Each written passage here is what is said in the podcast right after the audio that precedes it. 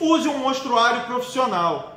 Pelo amor de Deus, né? Tem gente que tem um perfume de quando entrou, de cinco anos atrás, é o mesmo perfume, com uma embalagem nojenta, o perfume está nojento, desbotado, podre. Você tem que ter um mostruário decente. De vez em quando eu vou fazer reunião e eu jogo um cado de produto no lixo, porque o cara é capaz de botar numa mesa de produto um creme com um tiquinho assim. Eu falo, você tá de sacanagem, meu irmão.